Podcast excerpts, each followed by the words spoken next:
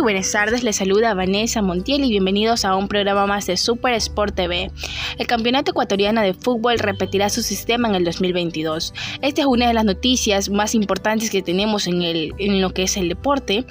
La Liga Pro de Ecuador organizará por tercera temporada consecutiva el torneo de clubes con 30 fechas, en partidos de ida y vuelta desde el próximo 18 de febrero del 2022, con la participación de 16 equipos en un año al que también se disputará el Mundial de Qatar al que intenta llegar la selección nacional.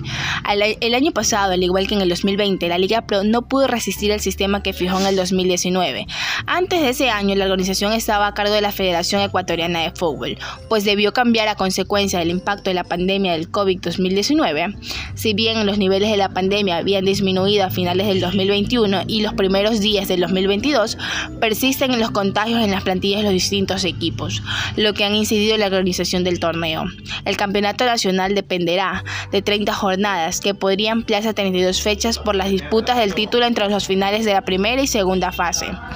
Además del torneo local y de los continentales para clubes, la selección también requerirá espacios para concluir hasta marzo próximo, los cuatro fechas de las eliminatorias sudamericanas. Ecuador busca sostenerse en la zona de clasificación directa a Qatar, pues ocupa el tercer puesto con 23 puntos contra los 17 que ostensan sus seguidores inmediatos Colombia y Perú respectivamente efectivamente.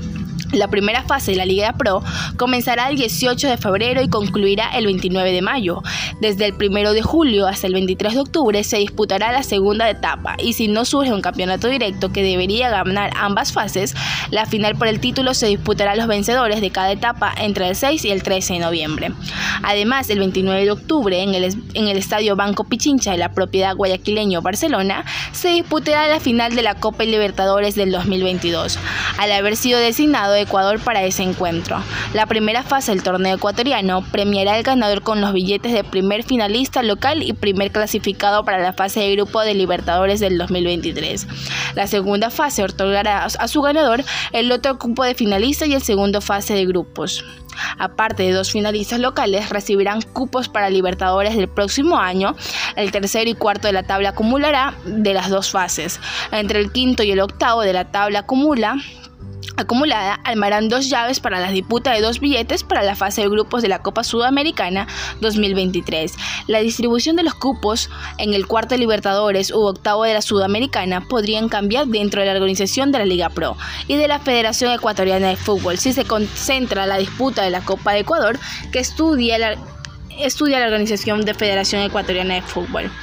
En el actual libro de concentraciones para la primera fase del torneo se cerrará el próximo 25 de marzo y se, abre, y se reabrirá el 21 de junio para la segunda etapa, para concluir de forma definitiva el 18 de julio.